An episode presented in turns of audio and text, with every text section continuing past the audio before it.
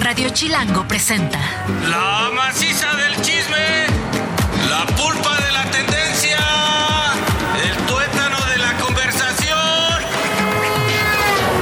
Jan Duverger y Pilinga 2 llegaron para preguntar ¿De qué hablas, Chilango? Mira, ricos tamales oaxaqueños. ¿De qué hablas?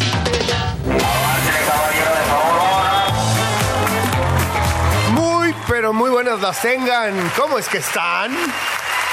Yo soy Jan Duverger y estoy feliz de estar con ustedes una semana más aquí en De qué hablas en Radio Chilango, en esta gran experiencia, este gran viaje que ha sido entrar al radio con esta estación que la neta nos está yendo re bien, ¿eh? Hoy vi algunos datitos y, y gracias, gracias neta por la confianza, gracias por tener ganas de escuchar una propuesta pues mira, diferente por lo menos y que está, eh, que está jalando y gracias a ustedes. Y gracias también al oso hombre que está aquí conmigo. ¿Cómo estás, oso hombre? Muchísimas gracias. Oye, yo tengo una propuesta. Yo creo que el intro del programa ya debería ser eh, Jan Duverger, Pilinga 2 y a veces el oso hombre. No, es que en realidad, güey, cambia la ID, Paul, por favor. Haz uno en tus rap- ratos de ocio, que son muchos como buen white chican que eres. Que trabajas un rato, ganas un chingo y, luego te vas a, a rascar la panza porque ni siquiera, ni siquiera te vas con la novia, porque la novia está en Australia.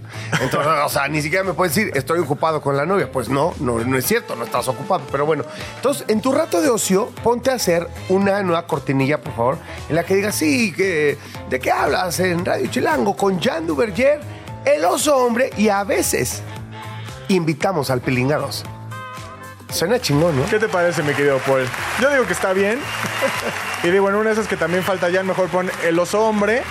Y a veces Jan Duverger y Pilinga 2. Ah, no, no, no, no, no, no, porque yo sí vengo más, yo sí vengo más. Yo siempre estoy aquí al pie del cañón, el Eso. cañón hours. Oigan, hablando de cañonazos, vamos a tener un programa que es un cañonazo, o sea, un cañonazo. La que siempre está aquí, o sea, deleitándonos con su presencia, su inteligencia, su brillantez y todo, es Julia. Es correcto, Eh, siempre sí, aquí. Para que, o sea, un día se las vamos a presentar. Consiguiendo los invitados, invitadazos de lujo, que Ah, hay es que una decirlo, ¿eh? super acá, gerente de producción. Pero bueno, tenemos obviamente el chismecito, ahorita arrancamos, pero tenemos especialistas. Es correcto. Tenemos con nosotros, vamos a tener a... Te voy a decir, mi querido Primero el Mau de finanzas. Es correcto. Mau, eh, nuestro Mau de finanzas, que tenemos que seguir hablando del tema financiero de los 0 a los 21 años, que es lo que nos ocupa muchos de, de- de los padres de familia, adultos, iba a decir adultos jóvenes, aunque yo ya no soy adulto joven, pero bueno, Sí, pero no, adulto. No, no eres adulto, sí, joven, ya lo, voy- lo voy viendo cada vez más lejano. Y también vamos a hablar algo de sexo, ¿no? Es correcto. Va a estar con nosotros Rodrigo Moeno, que, eh, bueno, viene a hablarnos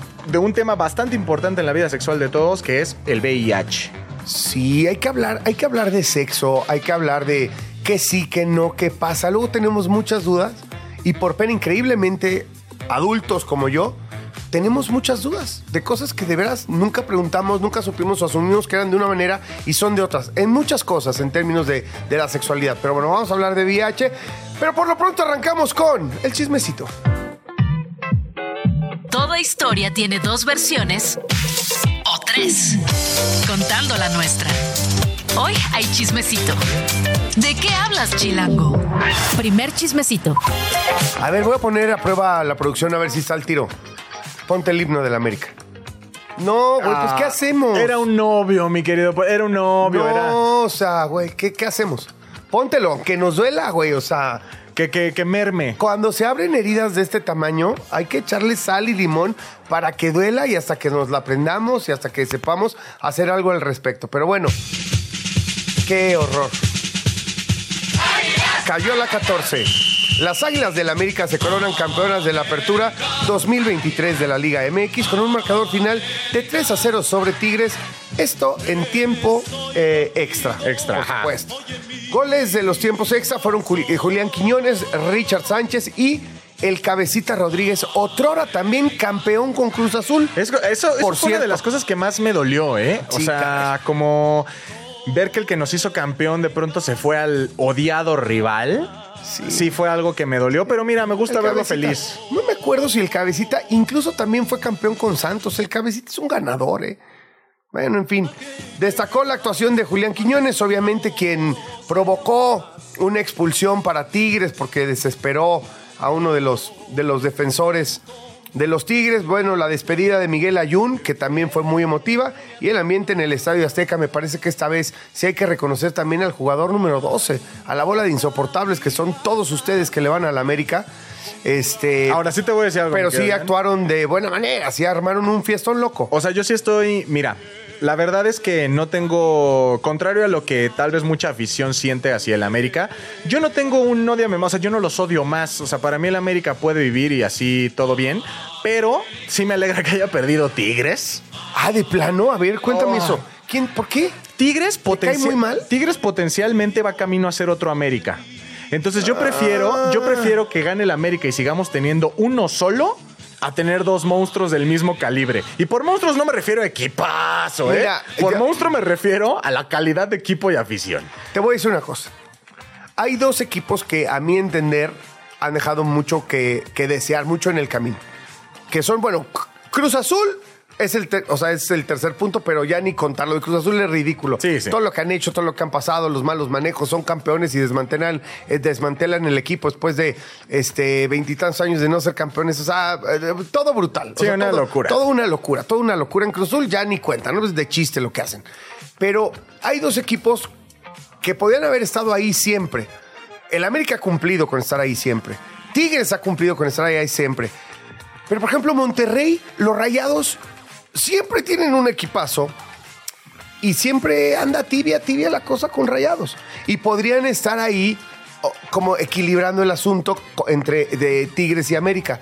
Y el otro, por supuesto, y principal gestor de, de todo esto es Chivas. O sea, Chivas tiene la obligación en el fútbol mexicano, y de verdad digo la obligación porque tener la afición más grande, la mejor afición, te da lana, porque te dan lana en Estados Unidos. Puedes cobrar lo que, no lo que quieras, por un chorro por los derechos de televisión, puedes hacer un merch cañón, o sea, y lo hacen, y venden y venden y venden, y la neta, ¿qué pasó con Chivas? O sea, ¿qué pasó con Chivas? Y sí gastan, pero gastan mal. Entonces, yo no tengo la respuesta. Yo no soy director deportivo de equipo de fútbol. Yo no tengo la fórmula mágica. Coño, pero si eres de Chivas, pues búscala. Y si la buscas, no te tardes tanto, porque ya se tardaron un chorro. Entonces, pues sí me parece que está la responsabilidad. Luego, entonces, desde mi humilde punto de vista, casi casi que habría que agradecerle a Tigres, porque si no, el América se hubiera paseado en la Liga MX los últimos 12 años, mano. No, mira, yo la verdad es que felicito muchísimo a todos los aficionados del América. Y debo decir que cuando empezaron a... Yo estaba alrededor de la zona del Ángel, ¿no? Cuando dieron el silbatazo final. Yo sí dije, qué bueno, qué bueno que ganó el América, porque la verdad es que sí, no, a los Tigres no, no, no, no, no es un equipo que los trago mucho. Mira, a mí, más allá de Tigres como rival, pues, me parece que Tigres no tenía mejor equipo en términos del momento que viven sus jugadores, pero sí tenía más experiencia y pudo haber ganado la final de no haber sido por la expulsión y porque se sacaron de quicio, pero parecía que podían poner muy nervioso en los últimos minutos al América y ahí es donde los hombres de experiencia pueden tomar muchísima relevancia. Me parece que Qué bueno que también los hombres de experiencia de Tigres, a Nahuel haciéndose expulsar. Por eso. Pero bueno, Ah. fue ya, ya al final del camino cuando ya se había todo perdido. Lo que te quiero decir es, si lo vemos en lo futbolístico y en el transcurso de todo el año, la neta es que el América es el mejor equipo. Es no solamente en percepción, quiero decir percepción. Partidos, a mí la Liga MX la, cada vez la veo menos. Porque hay muy malos partidos, es la realidad, me aburre un poco. Sí. Y ya estoy ruco y ya valoro mucho mi tiempo, pues ya no veo cualquier partido, esa es la neta. La segunda es que ellos sí, ellos, ellos sí convencían, ¿no? Sí convencían, sí jugaban bonitos, sí daban buenos partidos. Quedaron primer lugar, así que en Europa o en cualquier lado hubieran sido campeones. Primer lugar, equipo más goleador, equipo menos goleado. Ganó todos sus clásicos contra Pumas, contra Cruz Azul y contra Chivas que le metió una zarandeada de aquellas. Sí. Así que ¿Qué le reclamas a la América? ¿Me caen gordos? Sí. O sea, me cae gordo como equipo. Evidentemente tengo cualquier cantidad de amigos que están en el América, que juegan en el América, que son directivos de la América. Conozco a toda la banda de toda la vida y los quiero y los respeto. Es, es el rival deportivo. Sin embargo, lo hicieron bien. Lo hicieron bien y bien hecho. América campeón. Chismecito 2. Mi querido Jan, eh, ubicas a este animalito tan mexicano, mil millones de negocios, agencias de publicidad llevan su nombre. Sí. el es- ajolote. Es la hipsteriza en, en- en- en hecho animalito. Creo que hay una fórmula para llamar a tu agencia de publicidad ahorita ya en el 2023. Es fácil, que tenga una X y que sea algo mexicano. ¿Cómo se llama tu agencia? Xoloscuincle, Ajolote, eh, algo así como, siempre es como... Gracias a Dios a mi agencia, yo le puse agencia libre y somos muy tranquilos, muy todo. Más, más, más un poquito más neutral, aterrizados, más aterrizados, ¿no? más, más terráqueos. Pachamama Agencia, ya sabes, o sea, como que bueno, pues si tú eres de esa banda que ama este tipo de nombres y por supuesto ama este tipo de animalito, te va a enojar la siguiente noticia. Fíjate que allá en Japón hay un restaurante que se llama Noge Chinyuya. Noge Chinyuya. Y ofrece ajolotes fritos. ¿Cómo? Pero además está en peligro de extinción, ¿no? Es correcto, pues ya sabes que aquí en México hay una, un sinnúmero de programas para asegurar su conservación. Sabemos Sí. que en Xochimilco hay grandes áreas destinadas a su crianza, a su cuidado. Recientemente la UNAM sacó un programa para que tú puedas, obviamente a distancia, apadrinar un ajolote, que tú puedas tener ahí cierta aportación para que eh, puedas, pues que este animalito siga pues creciendo, ¿no? Y Exacto. eh, ahora, ¿Qué pasa en este restaurante? Pues sin, sin ningún tipo de pena ofrecen sus ajolotitos fritos. Es una especie en peligro de extinción, lo sabemos, y bueno, su presencia en este restaurante japonés causó, causó indignación. Ahora, es importante que... En diga- México, porque aquellos están felices. Les encanta estarse tragando cosas exóticas, ¿no? Estoy viendo que en ese, en ese, ¿cómo se llama? Restaurante hacen tiburón, oso, cocodrilo, salamandras, pequeños lagartos, o sea, así, digo, vas a decir, ay, es que aquí te comes un cabrito. Pues sí, pero no sé. no- Pero te voy a no decir sé un dato importantísimo para que la gente también le baje a su enojo. Ahorita que ya los vi a ustedes en el tráfico, enojados porque están entregando ajolotes fritos.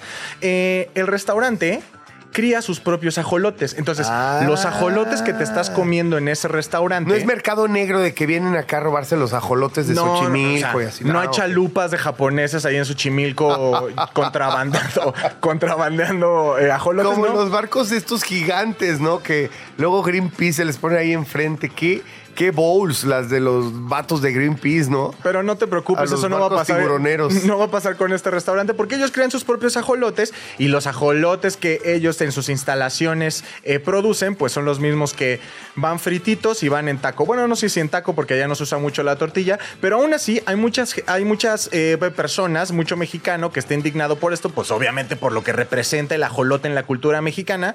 Y aquí yo les digo, y toda la gente de la India enojada porque nos tragamos sus vacas sagradas.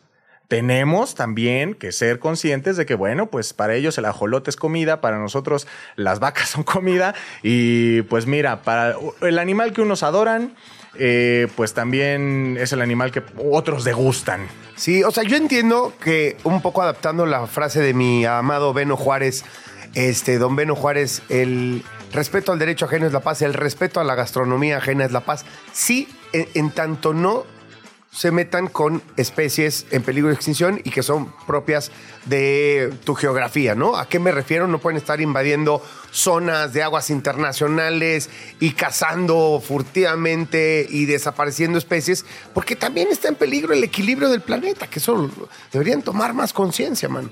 ¿No? Entonces, sí, tráguense lo que quieran, pero sí, nos vamos respetando los espacios y nuestras especies. Y nada más para cerrar este chismecito, déjame decirte que para aquellos que dicen el ajolote ni se come, dato, dato curioso, muchachos, investigaciones muestran que el ajolote fue parte de la dieta prehispánica y ha tenido usos medicinales Sí. e investigativos. Eso no quiere decir que ahora que vayas a Xochimilco y un ajolote salga a tu, salte a tu chalupa, te lo puedas consumir.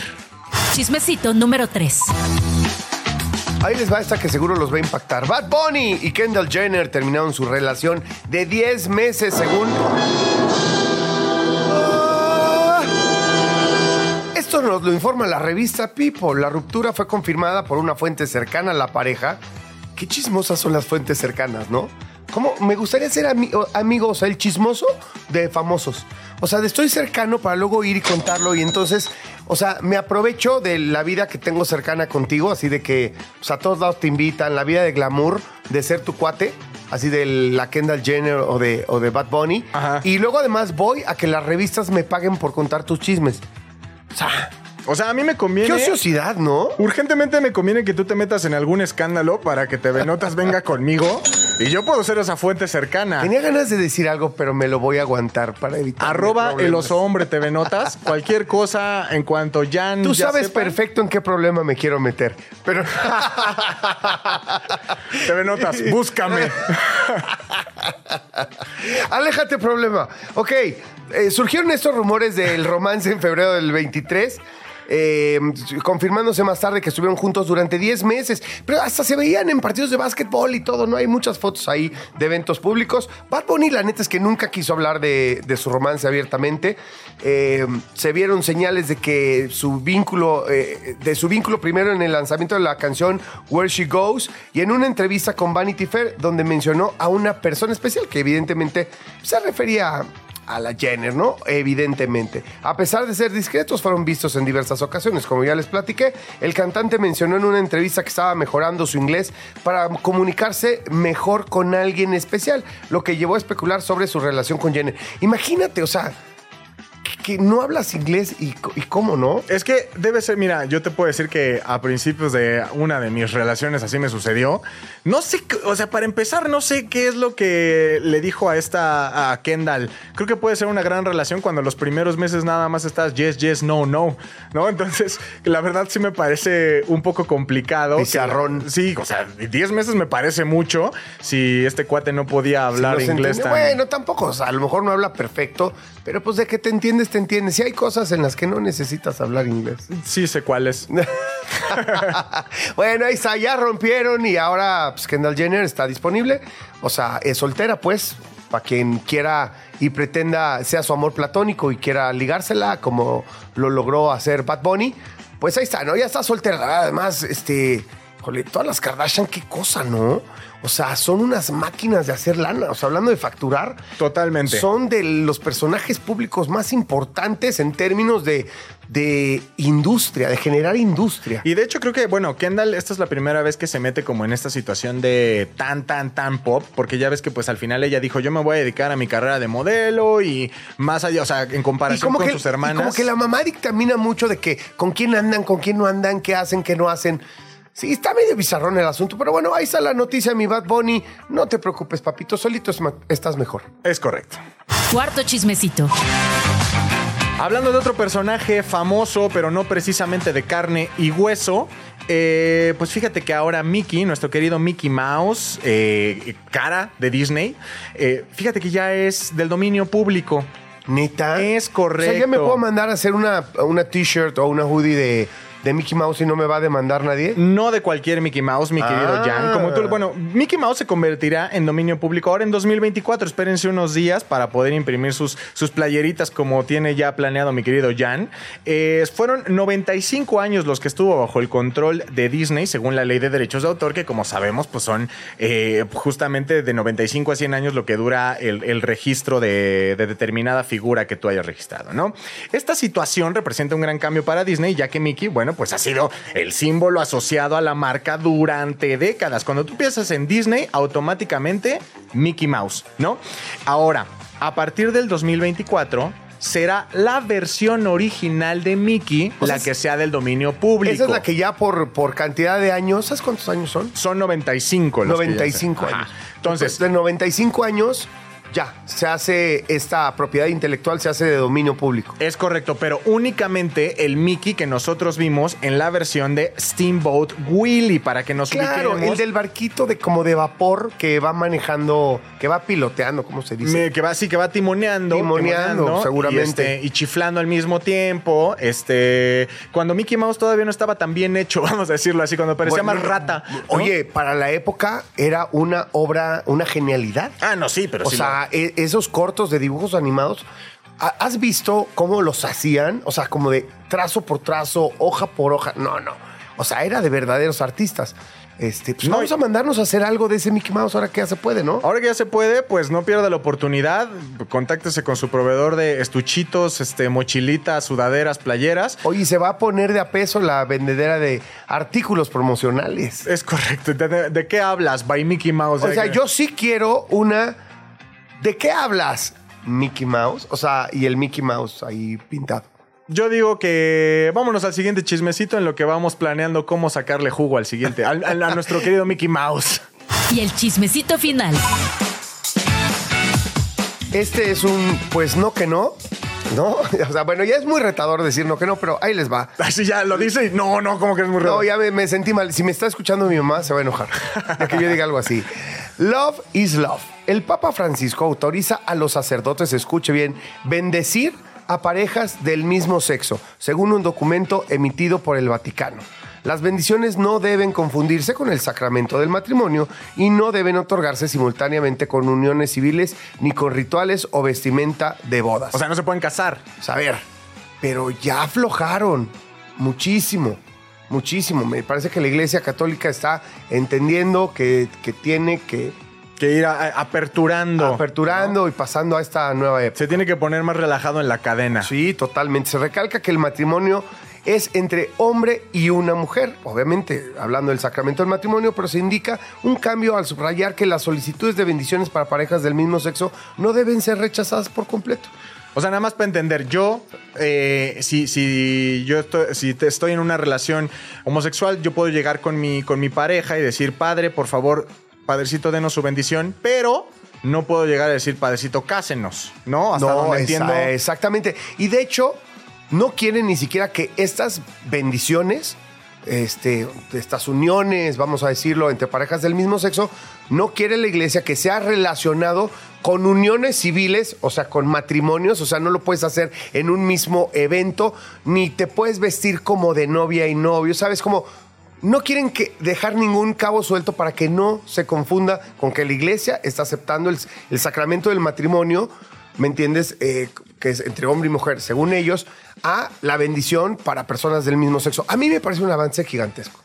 O sea, también hay que dejarlos reaccionar de a poco, ¿no? O sea, Bueno, pues ni tan de a poco, llevan varios años estancados en su de a poco, flaco. varios siglos. Sí, o sea, ahora, por lo que yo veo está bien fácil de burlar, ¿eh? Por eso. O sea, Uh, Pero bueno, o sea, es que hay que verle el lado positivo, güey. Ah, no, sin duda. Esto es un paso hacia la cima de todos aquellos que dicen, oye, ¿sabes qué? Pues mis preferencias no van tal vez con la de la religión católica, pero a mí sí me gustaría eh, pues que el padre me dé su, su aprobación, ¿no? Por ahí. Fíjate, eh, fíjate lo que dice. El documento explora la naturaleza de las bendiciones, afirmando que buscan aumentar la confianza en Dios y alimentar la relación trascendental con la divinidad.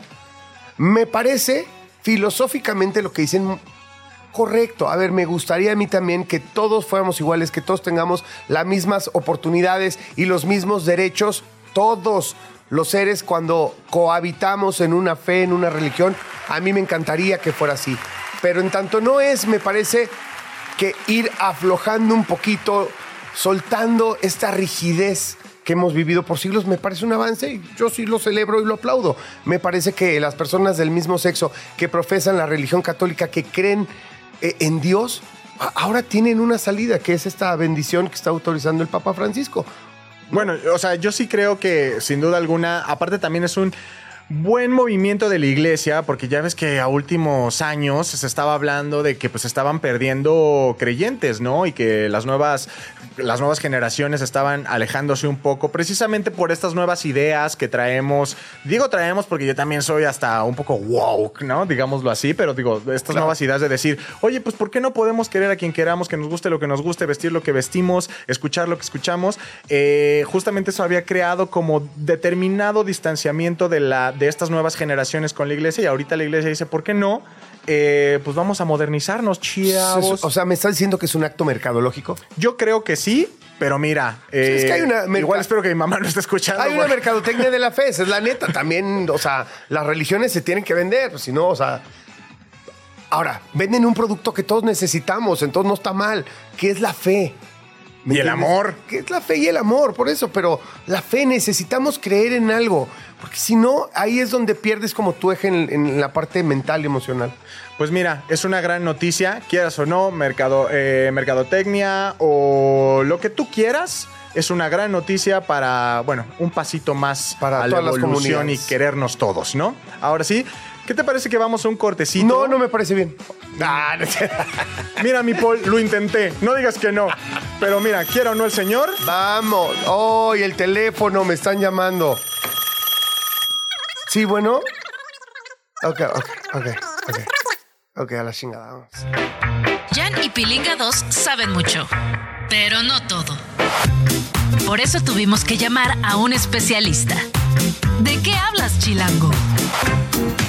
Estamos de vuelta después de este bonito corte comercial y justamente lo prometido es deuda Millán. Está con nosotros Rodrigo Moeno, director general y asociado fundador de la Fundación México Vivo y además presidente de la Fundación Mexicana de, de Educación Sexual y Sexología.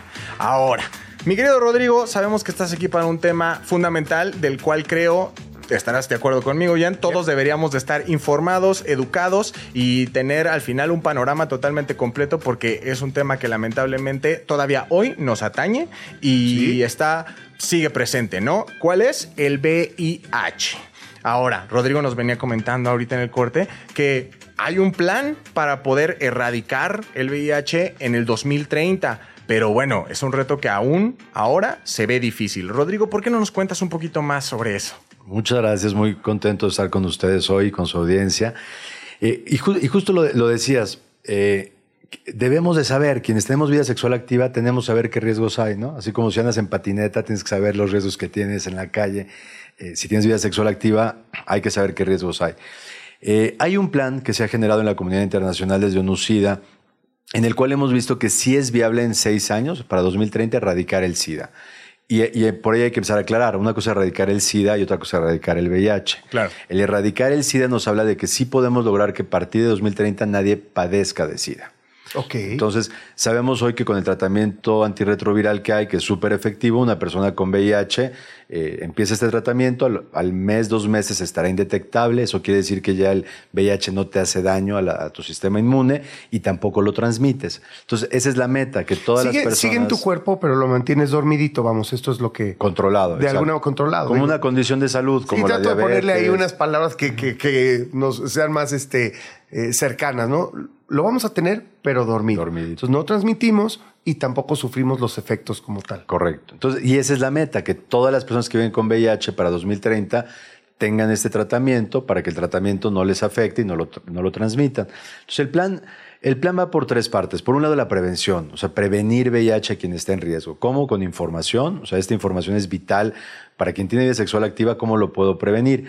La principal forma de prevenirlo es el uso del condón para, para que no haya intercambio de fluidos, pero además hay un tratamiento súper efectivo que se llama PrEP, la profilaxis preexposición a VIH. Es una pastilla que las personas que están en alto riesgo de contacto con VIH, te tomas una pastillita diario o hay otra toma que es dos el día de la relación sexual, luego un día otra, luego otro día otro, y con esto previenes el contacto de VIH. Entonces, PrEP en México está disponible, Wow. es gratuito y la gente no lo sabe. No, bueno, yo es la primera vez en mi vida que escucho acerca de este trata- tratamiento. A ver, vamos, vamos por el principio. ¿Qué cifras tenemos en México que te parezcan trascendentes en términos de población? ¿Cuántos infectados tenemos? ¿Cuánta gente se sigue infectando? ¿Y cuáles son las poblaciones en mayor riesgo hoy en día en nuestro país? Tenemos, de acuerdo al CENSIDA, al Centro Nacional de, la, de Prevención y Control del SIDA de la Secretaría de Salud, cerca de 360 mil personas que viven con VIH en México. Ahora, de esas 360 mil, solo 220 mil tienen tratamiento, porque no están diagnosticadas. O sea, quiere decir que hay 140 mil, una de cada tres, que vive con VIH y no lo sabe. Eso, es una locura. Eso es gravísimo, Sí, sí, ¿no? sí. Sí. Y luego tenemos en el último año 14 mil nuevas infecciones que ya no deberían de darse cuando hay un tratamiento como PrEP, justamente. Y lo más lamentable, tenemos muertes por arriba de 5 mil personas en el último año a causa de SIDA, que quiere decir que son personas que ni tuvieron diagnóstico ni tuvieron acceso al tratamiento. Claro. Entonces, la primer prioridad es encontrar a las 120 mil personas que tienen VIH que no lo saben para que puedan tener tratamiento. Claro.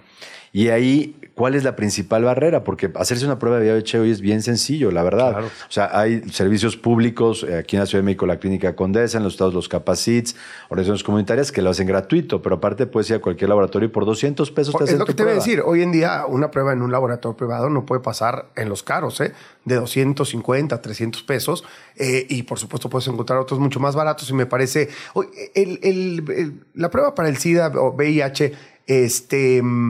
¿Es, ¿Es obligatoria para algunos trámites como el matrimonio civil y todo esto? ¿O No debe ser. ¿Está en los De acuerdo a la ley, preoperatorios tampoco? No, de acuerdo a la ley no. O sea, la NOM 010 de la Secretaría de Salud es la que regula todo alrededor del VIH y nadie te puede obligar a hacerte una prueba de VIH. O sea, es para proteger la confidencialidad. Pero entonces, tú, por, por decisión propia, ¿cada cuánto recomiendas, eh, teniendo una vida sexual activa, evidentemente, cada cuánto recomiendas y a quién, a qué sectores de la población es que más se lo recomiendas? Lo ideal es hacérnosla al menos una vez al año. o sea, Todos. Todos. Todos. Todos, que tenemos vida sexual activa y tenemos riesgos. Yo, por ejemplo, doy muchos talleres en comunidades y siempre pregunto, ¿quién usó condón el 100% de veces? Y nadie levanta nunca la mano. Claro. O sea, la Sí, realidad es que sí, sí. todas y todos llegamos a tener riesgos. Entonces, si tienes vida sexual activa, al menos una vez al año. Maldita calentura, carajo. Es que sí, no, es- no, hay que ser muy sincero. Es que hay que decirle las cosas por su nombre. Te, te gana y de, de no, de nada sirve porque luego las personas somos muy chistosas. Sí. Traemos el speech de sí me puse condón, sí me puse. Y tú sabes que no, que te lo ibas a poner y no te lo pusiste. Que te lo pusiste y te lo quitaste. Que te lo pusiste y se rompió y te valió. O sea, lo Esa es sabes. la neta, esa es la neta de todas las noches. neta Sí, de sí. todas las noches. Que también es importante justo eso, ¿no? Que muchas personas pensamos nada más, oye, pues es que usé condón o... o- Pero el uso del condón, por más sencillo que parezca o te lo pinten, no todas las personas lo tienen claro. ¿Sabes? O sea, no todas las personas tienen claro el- la, la forma correcta de ponértelo, que no nada más es vámonos y ya. O sea, y, y justamente eso lleva a muchas cosas como se me rompió, como se salió, como. Y entonces, Te lo pones a al revés y ahí, pues no. una y mil cosas que es justo a lo que vamos, ¿no? Es por eso que una vez al año creo que es lo... Al menos. Y si tenemos un montón de parejas sexuales, pues más seguido. Porque cada pareja sexual es una puerta para que puedas adquirir el VIH, ¿no? Entonces, si en el año tienes 20 parejas sexuales, pues a lo mejor es recomendable que te hagas cada tres meses. Claro. Porque las posibilidades son mayores. Entonces, y ahí de- depende de cada persona, pero al menos una vez al año. ¿Por qué? Porque en un año que adquiriste la infección, el tratamiento es muy efectivo, no lo transmitiste a tantas personas, estás a muy buen tiempo. Estas 5 mil personas que hablamos que, que mueren al año en México es porque ni se hicieron la prueba, o sea, pasaron años con la infección y no tuvieron acceso al, al tratamiento. Y eso que se hace del condón es, es- es fundamental. Por ejemplo, yo veo que la mayoría de gente no sabe que hay que ponerle lubricante al condón. Claro. Y te cambia la experiencia sexual completamente. O sea, si adentro del condón, antes de ponértelo, le pones unas gotitas de lubricante, la fricción entre el glande y el, y el látex va a hacer que sientas mucho más a que nada más te lo pongas en seco.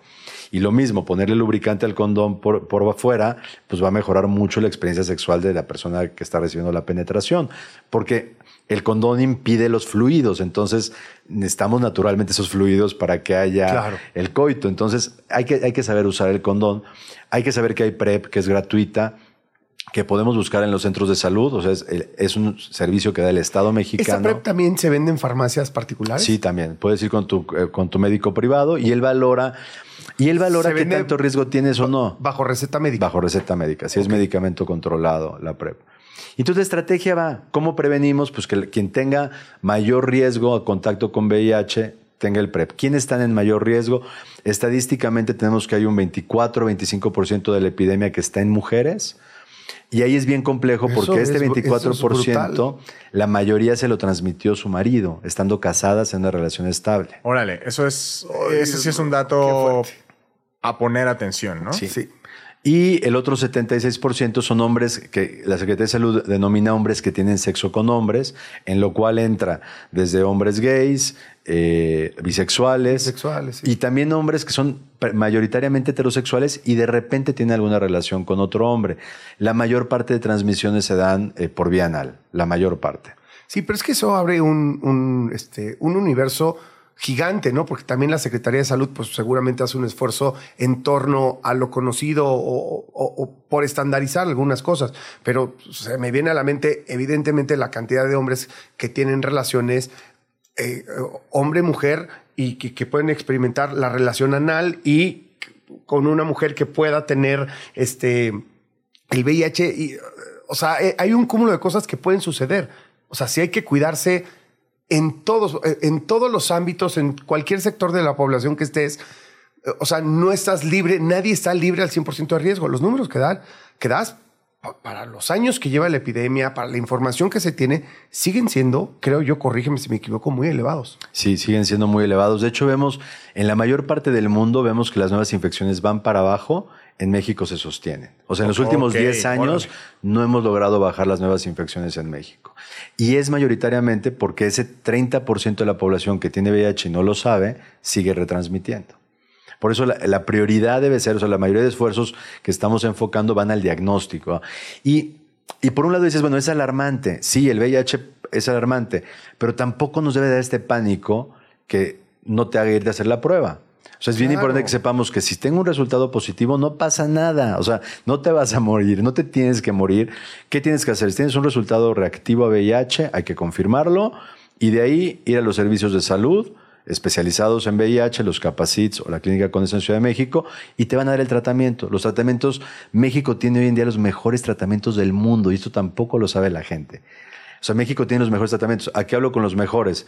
En muy poquito tiempo te vuelven indetectables, en dos meses controlan el virus y por otro lado no tienen efectos secundarios. O sea, los tratamientos que usaban en los años 80 deterioraban mucho el cuerpo. Los de hoy no tienen efectos secundarios, son una maravilla. Entonces, Y esas son muy buenas noticias, ¿no? Para la gente que no ha estado tan al día con, con la información del VIH. Y sí, totalmente. O sea, puedes vivir y puedes tener una calidad de vida excelente o prácticamente normal. Creo que también importante, eh, Rodrigo, una duda es, eh, por ejemplo, suponiendo que la relación de riesgo es hoy, ¿cuándo sería detectable? O sea, ¿hasta cuándo puedes, puedes tú ir a hacerte una prueba y decir y tener como un, un resultado, digámoslo, Confiable. confiable? Ajá. Las pruebas que, que encontramos en el mercado normalmente tienen cuatro a seis semanas de periodo de ventana, se le llama. Pero este punto que tocas es bien importante. Si hoy tuve esa relación de riesgo y creo que a lo mejor estuve en contacto, debo de acudir a los servicios de salud a pedir PEP, que es la profilaxis post-exposición. ¿Y qué es lo que pasa? En las 72 horas siguientes al, al contacto de riesgo, si tú tomas este medicamento, previenes la infección, aunque hayas estado en contacto. Ah. Por lo que tarda el virus en el cuerpo en reproducirse en las células. eh, entonces tienes 72 horas. Si hoy tuviste una relación de riesgo, debes de ir mañana primera hora a los Capacits o a las clínicas Condesa que te den el PEP y el PEP va a prevenir que te infectes también. Ahora, también eso es importante porque, por ejemplo, eh, las personas que dicen a lo mejor yo no, eh, o por lo menos no me identifico en uno de los grupos de, de- de alto De riesgo, riesgo. como tú acabas de mencionar, los que acabas de mencionar, ¿cómo identifico cuál es una relación de riesgo, sabes? O sea, a lo mejor conocí a alguien en un, en un antro, en algún bar, en alguna fiesta, perdón, y esa misma noche tuve eh, relaciones sexuales sin protección, sin condón. ¿Eso ya es eh, tomado en cuenta como una relación de riesgo? Sí. Sí, o sea, el riesgo realmente está a partir de que haya intercambio de fluidos, porque esos fluidos pueden entrar en la torrente sanguíneo y ahí automáticamente el VIH ya se aloja en el cuerpo y se empieza a reproducir. O sea, riesgo es realmente siempre que nos protejamos. Y, y ahorita estamos hablando de VIH, pero hay que entender que estas infecciones de transmisión sexual, el papiloma, por ejemplo, se calcula que la mitad de mujeres sexualmente activas tienen papiloma. Y eso de- desemboca luego en cáncer. En cáncer cervicuterino. Cervicuterino particularmente. Y una sífilis te trae otras broncas, la Broncas, gonorrea otra. Entonces, sí es generar la conciencia. Yo creo que lo más valioso es no pelearnos con la protección, como que estamos muy, muy hechos a la mente de que el condón te hace sentir menos. Yo creo que hay muchas maneras de erotizar una relación. Y si decides no usar condón, pues entonces ten este diálogo con tu pareja sexual para decir, oye, vamos a hacernos pruebas antes de empezar a tener relaciones sin condón, vamos a ver cómo estamos cada quien, tomemos medidas como el PrEP para, Responsabilidad. Oye, ¿y en dónde y en dónde encuentran toda esta información? Porque ahorita la dimos, pero siempre es muy rápido, ya se nos acabó el tiempo. Pero ¿en dónde te encuentran? ¿Cómo, cómo puede saber la gente todo esto, resumirlo, leerlo, encontrarlo? A través de Fundación México Vivo nos pueden encontrar en Facebook, Twitter, Instagram, Fundación México Vivo, tal cual, eh, en mexicovivo.org. Y ahí también van a poder encontrar, pues tenemos un montón de plataformas de educación sexual. Yo creo que esa es la base de la prevención. Claro. O sea, si sabemos cómo vivir la sexualidad empoderadamente, con salud, pues vas a disfrutar muchísimo más. Rodrigo, que, eh, me, quedo con el compromiso de ven cuando quieras, que sea cíclico para que hablemos y recordemos, aunque sea el mismo tema de diferentes ángulos, de diferentes ventanas, pero que no lo soltemos, porque me parece importante estar constantemente informando a la banda. Gracias. Muchas gracias por el espacio y feliz de regresar. Muchas gracias, Rodrigo. Gracias. ¿De qué estás hablando, Chilango? Bueno, y ahora sí ya llegó mi Mau Navarro, que va a hablar de lo que me encanta, dinerito. Pero en este caso, pues del dinerito que nos tenemos que gastar con los chamacos. Mi Mau, ¿cómo estás? Bien, bien. ¿Cómo estás, mi querido estás? Qué bueno que estás Nos por acá. quedamos la última vez que estuvo interesantísimo toda la parte de la plática de los fideicomisos, los hijos. Hoy, ¿por dónde nos vamos, mi Mau? Pues mira, tal vez hacer un poquito una remembranza, ¿no? De lo que platicábamos en cuanto a que la planeación es uno de los elementos de las bases financieras personales, ¿no? Entonces, Claro. al principio, la vez pasada, platicábamos planear cuando lo vas a tener, ¿no? Es una de las partes importantísimas para que no te agarre de sorpresa, ¿no? Esta parte, porque sí, la primera etapa, desde los primeros nueve meses de gestación hasta los nueve meses después de que nace, es una etapa de gastos muy fuertes, ¿no? Claro. Entonces, esa es una parte. Después vienen las cosas ya este, un poquito bajan, ¿no? Esos eh, gastos eh, explosivos que tienes al principio, pero entras a varias etapas que va pasando un hijo en donde los gastos no van a bajar jamás. Es como un Pokémon, no deja de evolucionar. Sí, no. no. Exacto. Es. Exacto. Tal cual. Y no hablando solamente de inflación del país, etcétera. Van a ir aumentando las etapas de consumo. Por ejemplo, tenemos la primera etapa en donde este, tenemos al bebé, ¿no? En donde ya va a haber gastos mensuales. Ya échale pediatra, por ejemplo. Claro. De mil a dos mil pesos, depende de dónde los No, y a cuando llevar. le tocan vacunas y todo eso son de a cuatro mil, cinco mil baros. No, no, no, es una locura. Porque además no todas están disponibles, ¿eh? Por Entonces, supuesto. Si la quieres tener el esquema de, vacuna- de vacunación completo, lo tienes que llevar a particular. Entonces va a ser gastos ahí adicionales. Vienen pañales, por ejemplo, ¿no? Pueden ser gastos fuertes, de 2 a 5 mil pesos mensuales, solamente pañales. Ya después va a bajar un poquito, ¿no? Ya viene la etapa, por ejemplo, de los 6 a los 12 años. Baja el tema de pañales, baja el tema de, este, de pediatra, etcétera. Pero vienen otras etapas como escuela, primaria, Claro. secundaria. Y, y a todo nivel, ¿eh? Porque también si, aunque tu hijo vaya a escuela pública, los gastos de los UTE, o sea, no es gratis. No. No es al 100% gratis. Eh, siempre hay cuotas de colaboración también en, en las escuelas públicas porque, porque hay muchas necesidades. Entonces, sí, claro que hay gastos y empiezan a aumentar en ese sentido. Correcto. Y además viene también una etapa bien interesante en donde como papá, ¿no? Como papás te empiezas a reflejar un poquito en los hijos, ¿no? Ya el tema de cómo reflejarme todo lo que no tuve, vienen em- empezar este gastos impulsivos, ¿no? Vienen las consolas, vienen los juguetes que nunca tuviste, lo que nunca te trajo Santa Claus y vienen algunos este, gastos impulsivos a este, en toda esa etapa que hay que tener cuidado, ¿no? Eso sí, si no lo planeas, pueden ser gastos exponenciales lo que te puedes gastar, sobre todo en las primeras etapas en donde pues tienes literal como juguetito nuevo, ¿no? Este, Claro. todo es nuevo con el hijo, su primer juguetito, sus primeras chambritas, etcétera, que son gastos que te da gu- gusto hacer, pero que si se salen de presupuesto puedes tener ahí un tema importante. Bueno, parece que estás hablando de mí, caray, pero me da consuelo saber que, que estoy en el estándar y que no fui nada más un loco. O sea, yo la verdad, pues de chavo, trabajo desde muy chavo y nunca tuve pues esto de las consolas, tal. O sea, la primera consola, alguna vez tuve consola, me la compré yo. Y este, por supuesto, a mis hijos los llené de consolas. Y ahora ha sido un problema quitarles la adicción a las pantallas que tienen brutal, ¿no? Yo de lo Sí. que ustedes están diciendo, yo nada más voy viendo cómo ahorrar. Que los pañales, cuando yo tenga hijos, van a andar libres. Yo prefiero andar con un trapeador atrás de ellos que... Las primeras Ya la 65 comprado. veces sí te la creo, vas a ver las demás. Yo sabes que sí tengo experiencia, te lo juro, en serio, con amigas, amigues, pues así para no decir hombre mujer, amigues, este que sí traían esta onda de no, pues es que como a la antigüita, con pañal de tela, y que lo lavas, y que no sé qué, y que con el jabón orgánico, desistieron de su ideología en tres no. meses, ¿eh? Sí. Tres meses les duró su pañal de tela y no sé qué y no sé cuánto. Sí. Está cañón. Está Ya, hablando del orgánico, lo que sí les recomiendo es la leche materna, por ejemplo. Ah, no, Tiene por los supuesto. mejores beneficios y no cuesta. No, y también si tienes presupuesto, porque salen más caros, eso es lo cañón. Este, hay unos pañales que son biodegradables y lo digo entre comillas porque, o sea, en lugar de 700 años Sí. duran 50, ¿no? Para, Sí. para degradarse, pero por lo menos están hechos para que se degraden en algún momento, que es lo, lo brutalmente necesario, ¿no? Sí. Creo que precisamente es uno de los problemas, ¿no? Que, eh, digo, al final tienes como de dos, ¿no? Te preocupas por el mundo y me echo unos pañales biodegradables más caros o me preocupo por mi bolsillo y que sean los que se mueren en 800 años. No, o sea, ahí es como un dilema moral que desafortunadamente muchos pierden a la hora de decir, ¿sabes qué? Yo prefiero mi bolsillo al mundo que ya ni me va a tocar. Entonces, Totalmente, ¿eh? Y de hecho las finanzas y el costo de un hijo tienen mucha relación con eso, ¿no? Al final partes y de lo que estoy hablando yo ahorita es de un est- estilo de vida media, ¿no? O sea, sabemos que hay de repente algunas situaciones en donde pues no alcanza, pero ni para lo más básico. Estamos hablando más o menos de un nivel medio en donde sí, ¿no? Dicen por ahí que la ética te sale cuando tienes más dinero, ¿no? Este, Claro, En la medida que tienes mucho más recursos, te vuelves más ético, más, este, más responsable, etcétera. Y tienes toda la razón en ese sentido.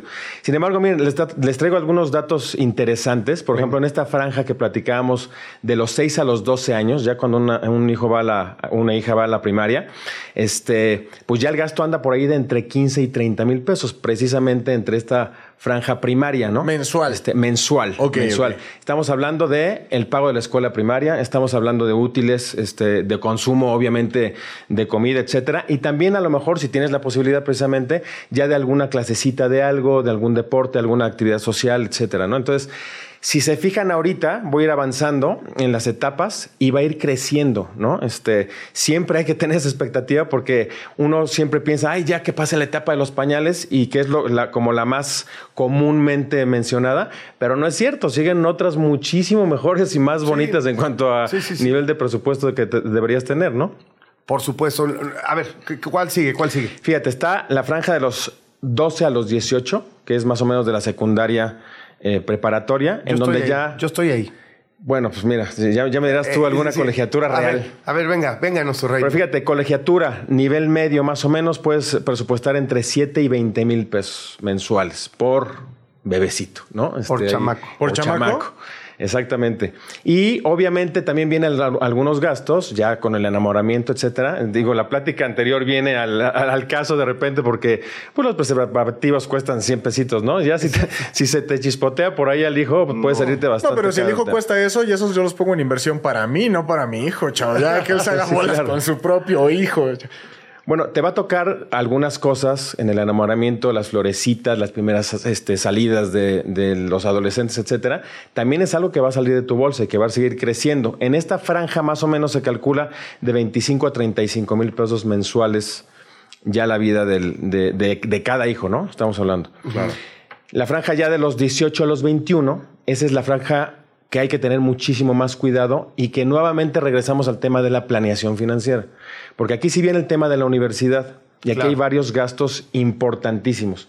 Ya solamente de escuela, una, uni- una universidad se puede ir de los 10, 40, 50 mil pesos mensuales. No, y al cielo Solo el pago de universidad. Sí, sí, sí. Claro. O más allá, ¿eh? O sea. O más allá, sí, Sí, sí, sí. dependiendo. Sí, El cielo es el límite. sí, totalmente. No, Y ¿qué a- tal si salió genio y se va a Harvard, mano? Sí, sí, no sí. hay 50 mil que te alcancen. Bueno, si es genio le dan beca, pero pues, está difícil, la verdad. No, y vienen algunos otros gastos que si también tienes la posibilidad de hacer como el coche, la gasolina, el estacionamiento, todo este tipo de gastos que son, que van encima de los normales, de los gastos base, pues ya se te puede hacer una mensualidad ya bastante fuerte, ¿no? Un hijo te puede costar en esos niveles 50, 80 mil pesos este, ya a nivel universitario, ¿no? Aquí sí es bien importante y es la etapa más, más pesada en cuanto al gasto familiar, ¿no? Que obviamente desde la llegada de un hijo ya no va a cambiar. Este, esta etapa sí puede duplicar el costo de un hijo. Platicamos precisamente la vez pasada que si un hijo a lo largo de su vida, de los 0 a los 21 años, puede costarte de 2.5 a 5 millones, la etapa de la universidad puede ser el 50% de ese costo. Wow. Entonces, ¿qué es importante aquí? Que desde que nace un hijo puedas estar ya ahorrando, platicabas tú la vez pasada del fideicomiso, ¿no? Claro, es que necesitas instrumentos que te ayuden, porque así como suena, esas mensualidades, sacas la cuenta del promedio y dices, oye, necesito millones de pesos. O sea, no gano al ritmo De lo ¿me que enti- él de va lo que creciendo, necesito claro, ahorrar sí. para en algún momento que me sea más leve. O sea, que ya haber ahorrado cuando llegas a las etapas más caras. Creo que la primera la puedes ir solventando mes a mes. Pero el chiste es que también mes a mes vayas ahorrando para, la- para las etapas más complicadas, para que por lo menos en ahorros tengas el 50% de las etapas más complicadas. Lo que quiere decir es que esos ahorros necesitas que te, que te ayuden. O sea, no lo puedes tener abajo del colchón porque entonces no te ayuda de nada. Claro. O sea, necesitas que ese dinero crezca, seguramente sin riesgo, ¿me entiendes? Como en, el- en- en- en herramientas como CETES, este, ¿no? Eh, En el famoso CETE directo, que es un bono Sí. deuda del gobierno, que es súper seguro, si o sí, te lo van a dar, este, que lo puedes meter a tres meses, seis meses, un año, este, y luego, pues estos fideicomisos, que es un poco eso, nada más proveniente de una institución privada, ¿no? Correcto. Sí, depende mucho. Hay varios instrumentos en lo que lo puedes hacer. Lo importante sí es, digo, ahí desde, desde estos este, setes que puedes hacer, lo importante es que sí, esta inversión, a mí no me gusta tanto llamarle un ahorro, ¿no? Porque el ahorro realmente, como bien dices, es dejarlo Claro. en el colchón y que tu dinero vaya perdiendo dinero en el tiempo. Es una inversión. No te va, a- te va a ayudar algo, pero no te va a ayudar tanto. Aquí lo interesante es poder invertir y hay varias maneras de hacerlo. Lo mínimo indispensable que puedes hacer en ese sentido es garantizar que tu dinero, el, el que estás entre comillas ahorrando, más bien invirtiendo, al menos vaya subiendo este, en el tiempo el valor eh, contra la inflación, que por lo menos genere ese, ese valor, ¿no? Sí, este. mm, Al IPC, ¿no? Al índice, porque la inflación luego es más números macros, siento, sobre todo acá en México. Aquí hay un índice que se llama índice de precios al IPC, eh, índice de precios al consumidor, que me parece que eso es los- lo que está correlacionado con nuestro consumo, ¿no? Ahora- o sea, que eh, este es un promedio de lo que suben los artículos de, que compramos en el día a día en el súper. Ese es el índice que va muy ligado, está cerquita siempre de, del número de la inflación, pero sí tienes toda la razón. Ahora bien, también no tenemos que descartar algo. De los fideicomisos, estos de estudio, son a su vez un, un seguro de vida.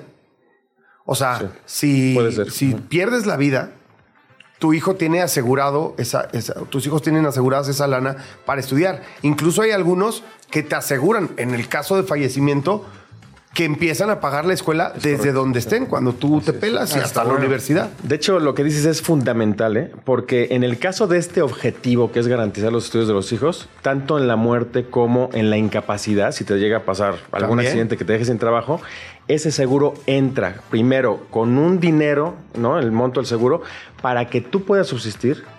Después, el monto que tenías como objetivo ahorrar, el seguro lo sigue pagando y al final dan de todas maneras el objetivo de ahorro. Así es que este tipo de instrumentos financieros que de repente no son tanto para explotar el valor de tu dinero, hacer una inversión inteligente, etcétera, etcétera, sino para el objetivo de salvaguardar los estudios del hijo, es muy importante hacerlo sobre una herramienta segura, una herramienta asegurada. Esa, esa parte sería importante, ¿no? Pues ahí está. Muchísimas gracias, querido. Muchísimas gracias, Mau, porque al final. Estás deprimido, ¿verdad, hombre? Ya no quieres tener hijos. Es que cada vez que viene Mau, la veo más, más para arriba, mano. Hay que sacar la cartera. Ay, bueno, pues me hago para acá entonces. de que la te hace más para arriba, me da miedo.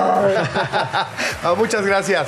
Bandita, gracias por acompañarnos. Neta, siempre muchas gracias. Los queremos harto. Eh, no dejen de seguirnos en todas nuestras redes sociales, que son arroba de qué hablas FM.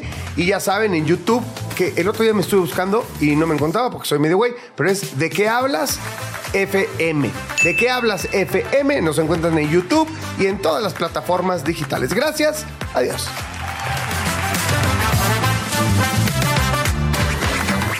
Se terminó la plática por hoy, pero nos escuchamos mañana, a la misma hora. ¿De qué hablas, Chilango?